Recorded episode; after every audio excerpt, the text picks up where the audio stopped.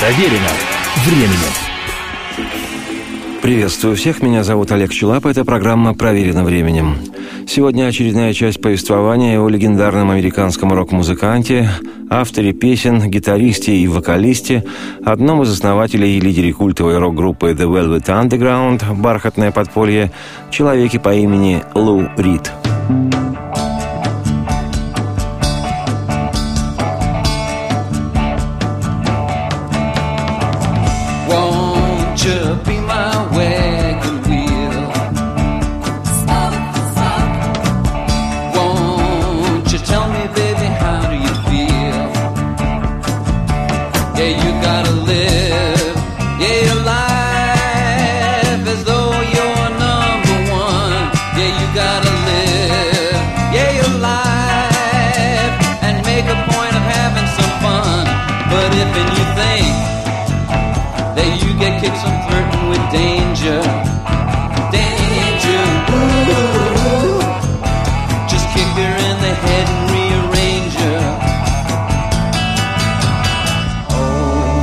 Heavenly Father, what can I do? What she's done to me is making me crazy. Oh, Heavenly Father, I know I have sinned, but look where I've been, it's making me lazy.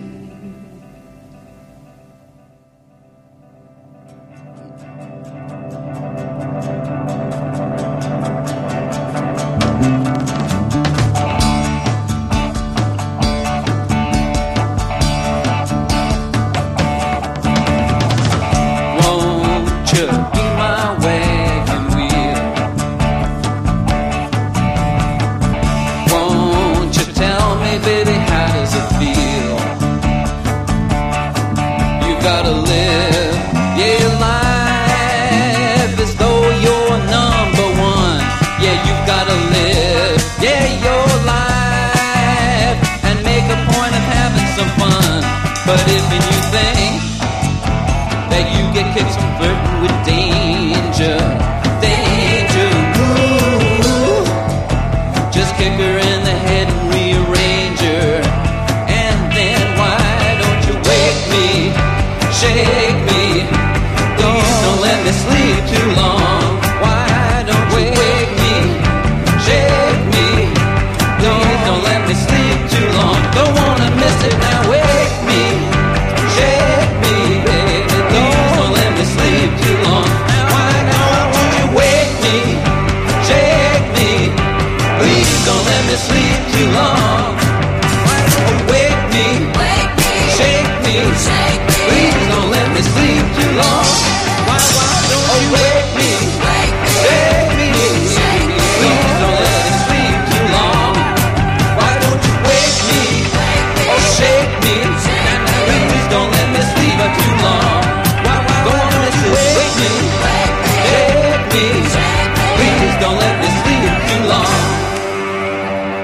Прошлая программа на тему Лурида и его существования в бархатном подполье завершилась на последнем вменяемом треке дебютного 1967 года издания альбома группы Velvet Underground и Ника песни «The Black Angel's Death» — «Смерть черного ангела». Это предпоследний трек пластинки, самую последнюю вещь, семиминутный авангардный джем я даже за большие гонорары не рискнул бы ставить в эфир. Мне дороги радиослушатели и их слуховые рецепторы, так что это для отъявленных любителей творчества группы. Как уже отмечалось, первый альбом Velvet Underground в коммерческом плане провалился, добравшись всего лишь до 171 места в хит-параде журнала Billboard. Тем не менее, альбом этот оказал огромнейшее влияние на последующее развитие рок-музыки, особенно на альтернативный рок, и со временем был признан одним из самых значимых в истории рока. Ныне пластинка эта занимает 13 место в списке 500 величайших альбомов всех времен по версии журнала Rolling Stone. Однако после неудачного в коммерческом отношении старта музыканты не так, чтобы особенно расстроились и продолжали гнуть свое. Концерты группы становились еще экспериментальнее и тяжелее. Постепенно Лурид сочинял новые песни, не менее странные, нежели раньше, и на выступлениях перед немногочисленными поклонниками группа уделяла много внимания импровизациям, причем некоторые номера исполнялись минут по 15-18. Впоследствии отработанные на концертах вещи вошли во второй альбом Velvet Underground, о котором речь пойдет позже. Cecil's got his new piece. He cocks and shoots it between three and four. He aims it at the sailor. It falls down, shot him on the floor. Oh, you shouldn't do that. You're gonna make me split it. Can you get him off the carpet? Hey, have you got a dollar? No, he hasn't got the time, time. Busy sucking on his ding dong. He's busy sucking on his ding dong. Just like Sister Ray said, I'm searching for my Maynard. I couldn't hit it sideways. Oh, I couldn't hit it sideways. Just like Sister said, hit it to me.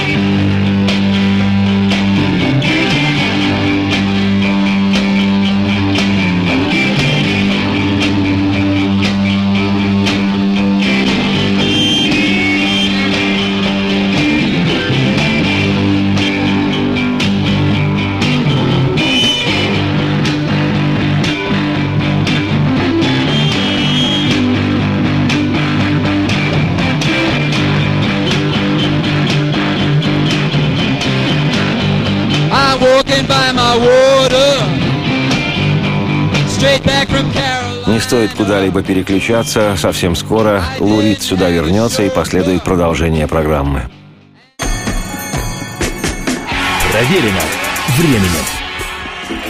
Еще раз приветствую всех, я Олег Челап, это «Проверено временем», и сегодняшнее повествование мое о легенде рока, американце по имени Лу Рид – После неудовлетворительных продаж вышедшего в 1967 году дебютного альбома Velvet Underground и «Нико» ухудшились отношения музыкантов и с Ника, и с опекающим группу знаменитым художником поп-арта Энди Уорхолом, по настоянию которого Ника, певица немецкого происхождения, приняла участие в работе над пластинкой.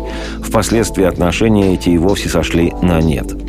По сути, творческой жизни группы это не меняло, и в 1968 году Лурица товарищи отработав в концертных условиях ряд новых номеров, приступили к э, записи второго альбома, который я и хочу сегодня представить. Это вышедшая в том же 68 году пластинка «White Light, White Head» – «Белый свет, белое тепло». Весь диск был записан музыкантами всего за два дня. И хотя новый материал оказался более сырым, жестким и даже грязным, первая песня альбома, по которой название получил и сам альбом «White Light, White Head», начинается с весьма энергичного в духе рок-н-ролльщика Джерри Ли Льюиса звучание фортепиано, на котором играет Лаурит. В тексте песни лидер Velvet Underground описывает свои впечатления и эмоции от использования различного рода вздыбливающих препаратов наркотического свойства.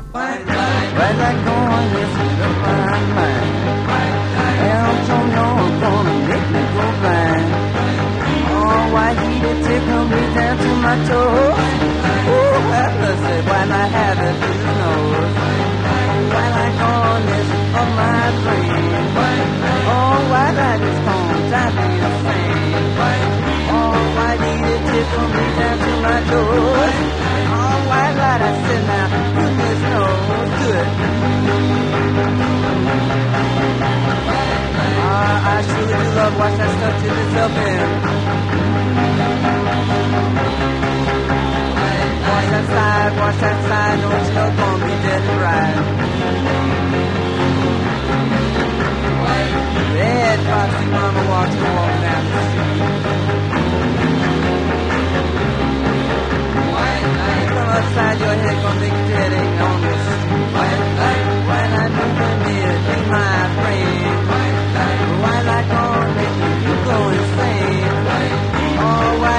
Me down to my toes?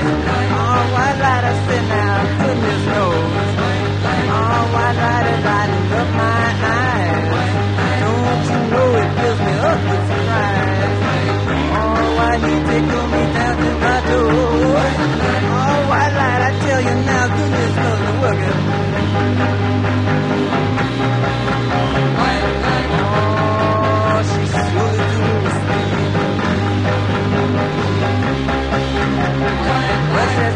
Just as we think gonna go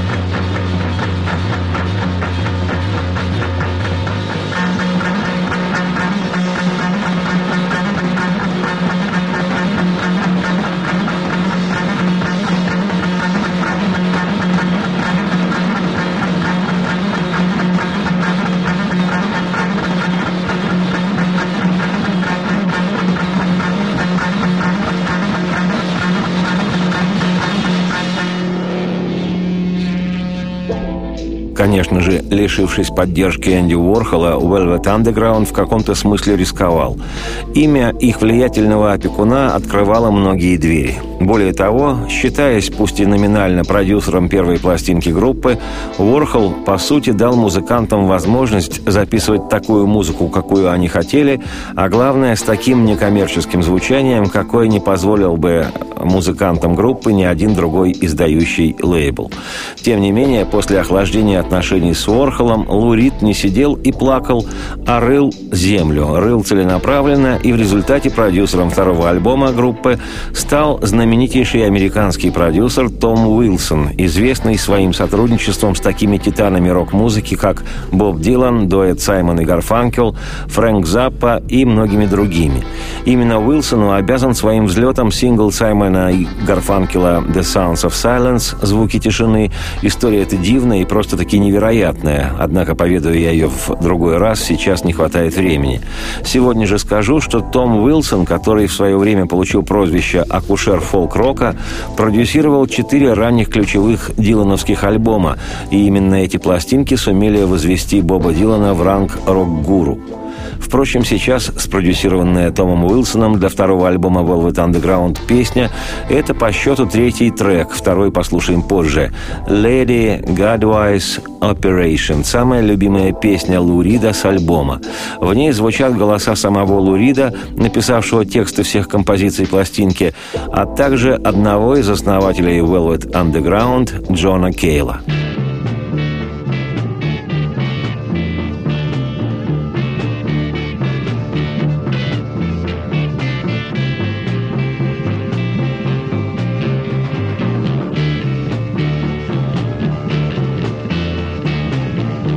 Digada dressed so demurely That's the head of another curly-haired boy.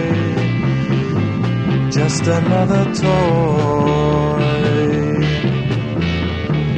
Sick with silence she weeps sincerely Saying words that have oh so clearly been said. So long ago.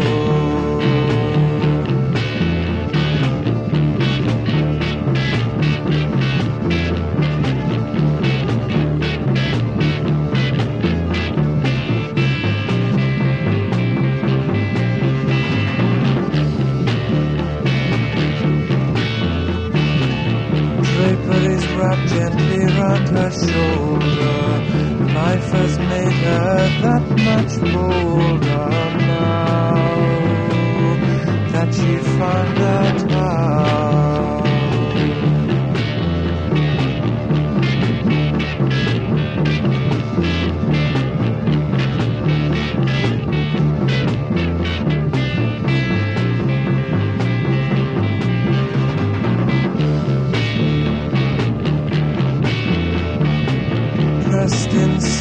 Silk, Latin lace and envy, pride and joy of the latest penny fair, pretty passing care.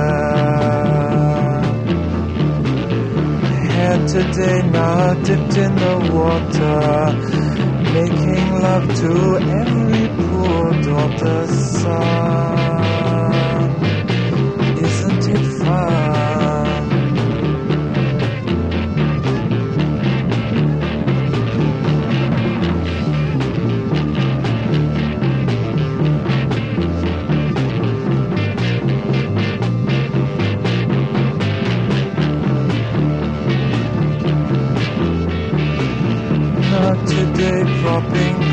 Within me. Lady Godiva appears to see if anyone's there and hasn't a care. Doctor is coming, the nurse thinks, Sweetly, turning on the machines that neatly pump air. the body lies bare. Hairless, what once was Screaming, now lies silent and almost sleeping. the brain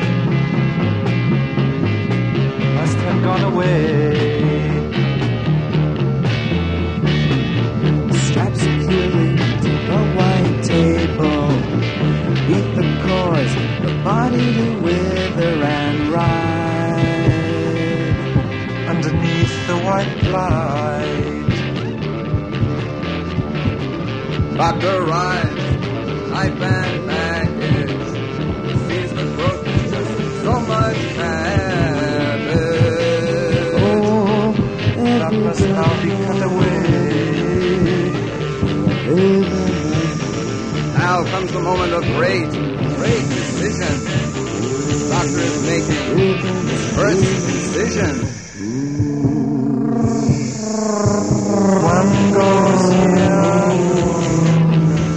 One goes there. beneath the tubes leaking, says someone who's sloppy. Patient, it seems, is not so well sleeping. Screams echo on the wall. Don't panic, someone give him pentothal instantly. Doctor removes his blade, cagily so from the brain. By my count of ten, my head won't Никуда не переключайтесь, два-три дежурных вдоха и последует продолжение программы «Насквозь». Проверено временем. Еще раз приветствую всех. Меня зовут Олег Челап. Это программа «Проверено временем» и сегодняшнее мое повествование о Луриде, лидере американской группы Velvet Underground. Всего на втором Velvet Undergroundском альбоме White Light, White Head музыканты расположили шесть композиций, и если время звучания четырех из них вполне приемлемо, от двух до пяти минут, то два трека – результат тех самых импровизационных концертных экспериментов минут по 15-20 каждый. И отдельная история со вторым треком альбома композиции «The Gift» – «Подарок». Это восьмиминутная вещь, фактически представляющая собой короткий рассказ, написанный Луридом, и на фоне музыки, прочтенной, озвученной Джоном Кейлом с его характерным шотландским акцентом.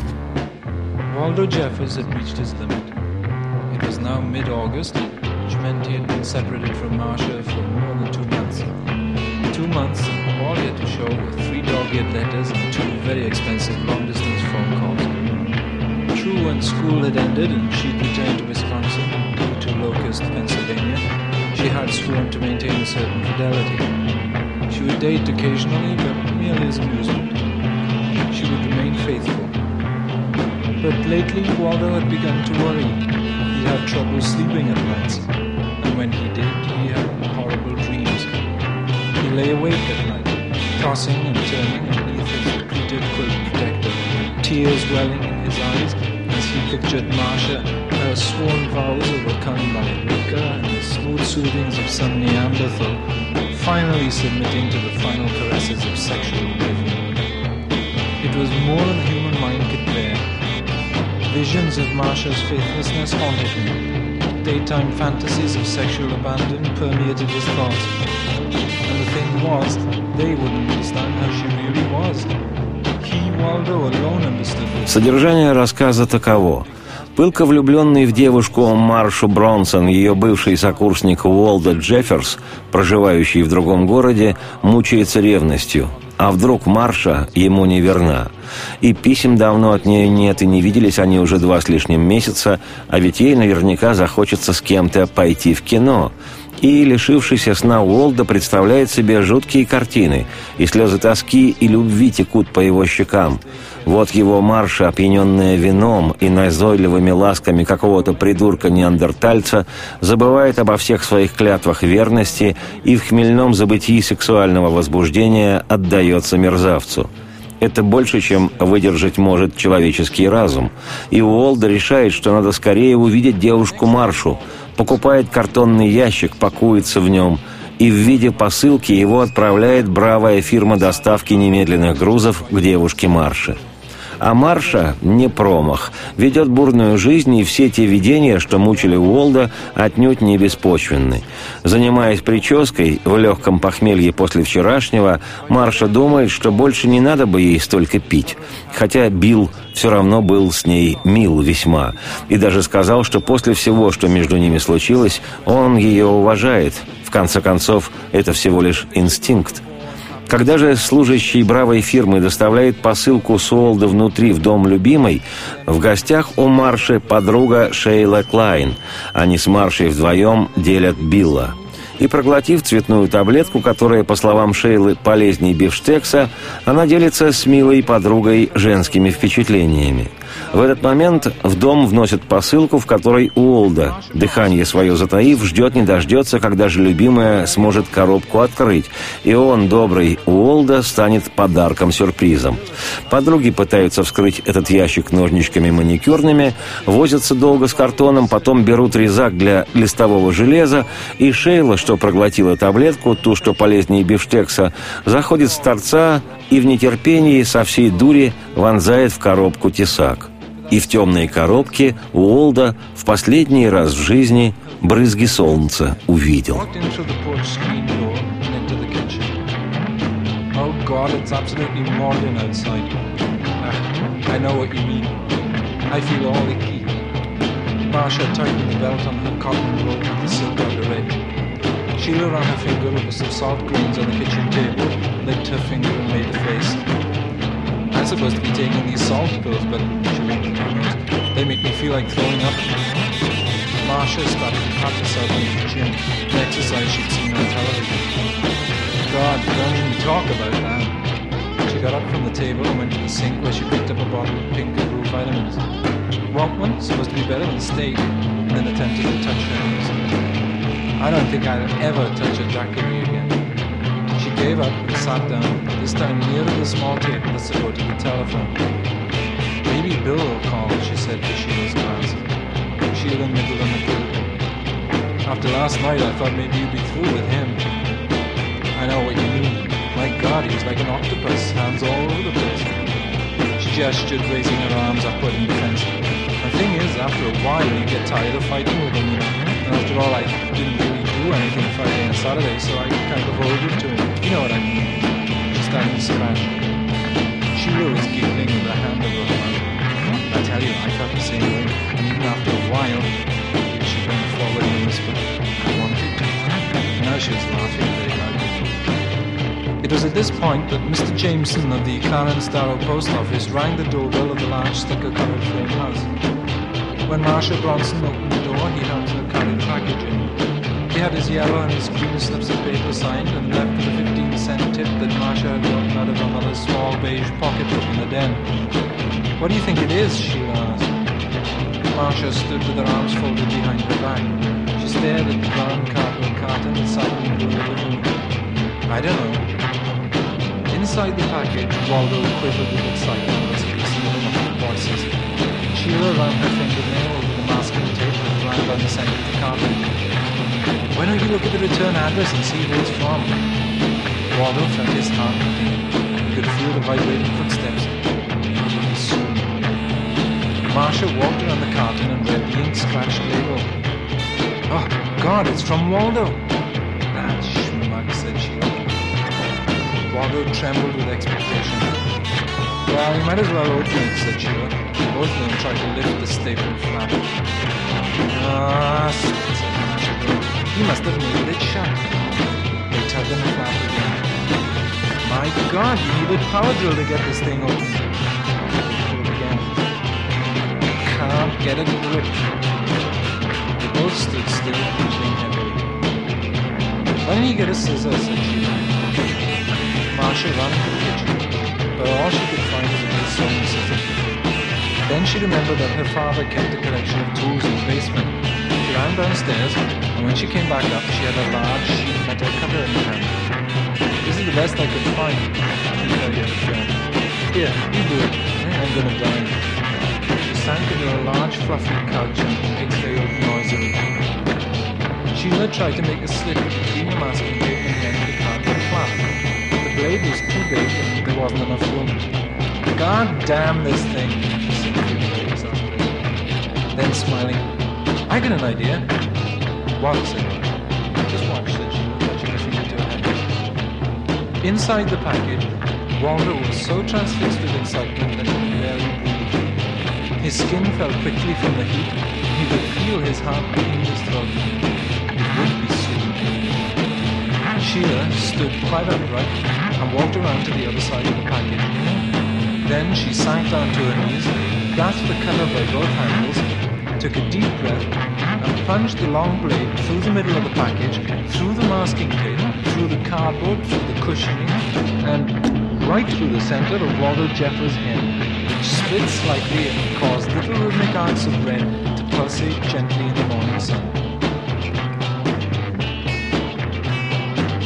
Был бы смысл куда-то переключаться, я бы сказал, но через 2-3 дежурных вдоха последует продолжение программы «Насквозь». Проверено временем.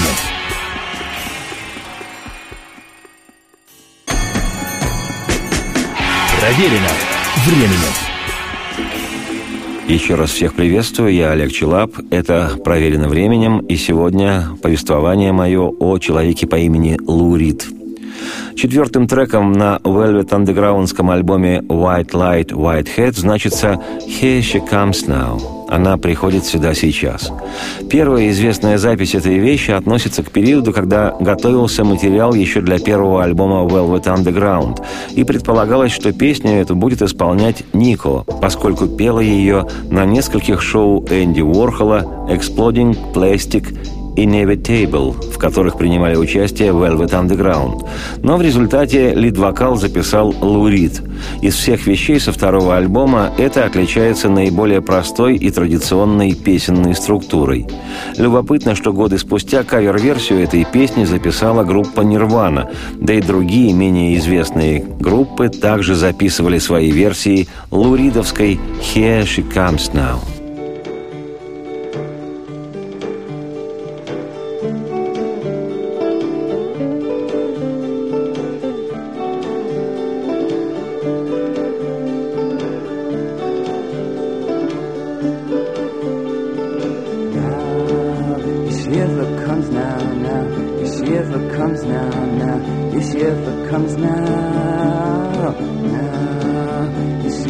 comes now, now. The ever comes now, now. The ever comes now.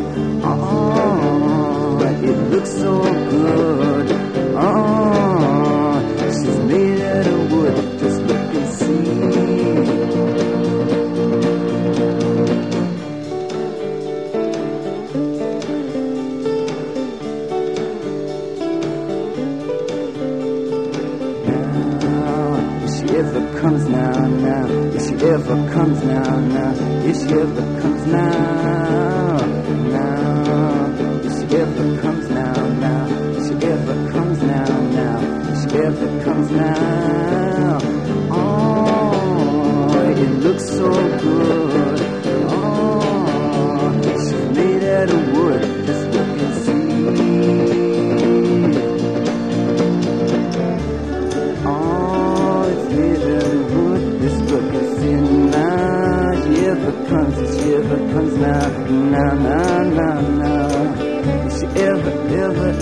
Comes now, now, now.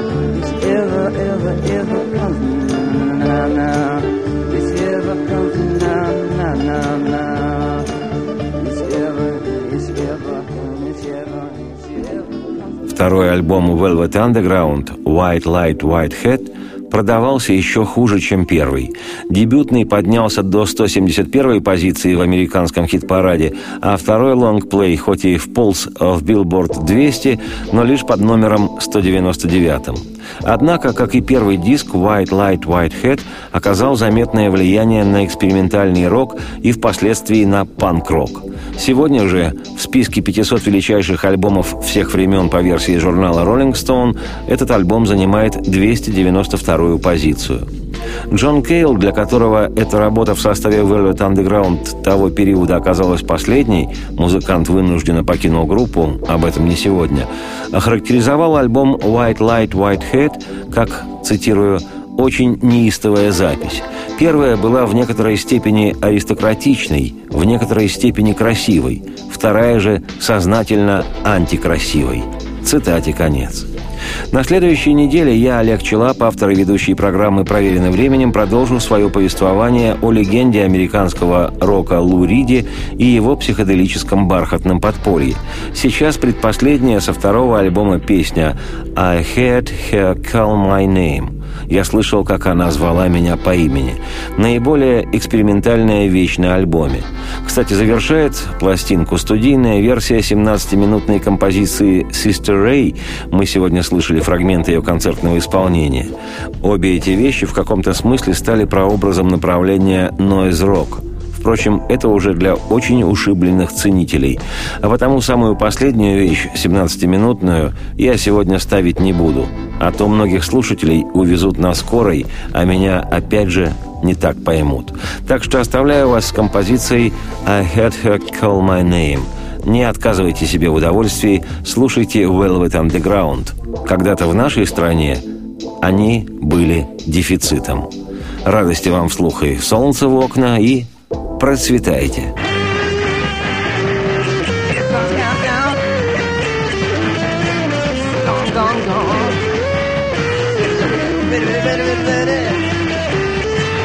Got my eyes wide open.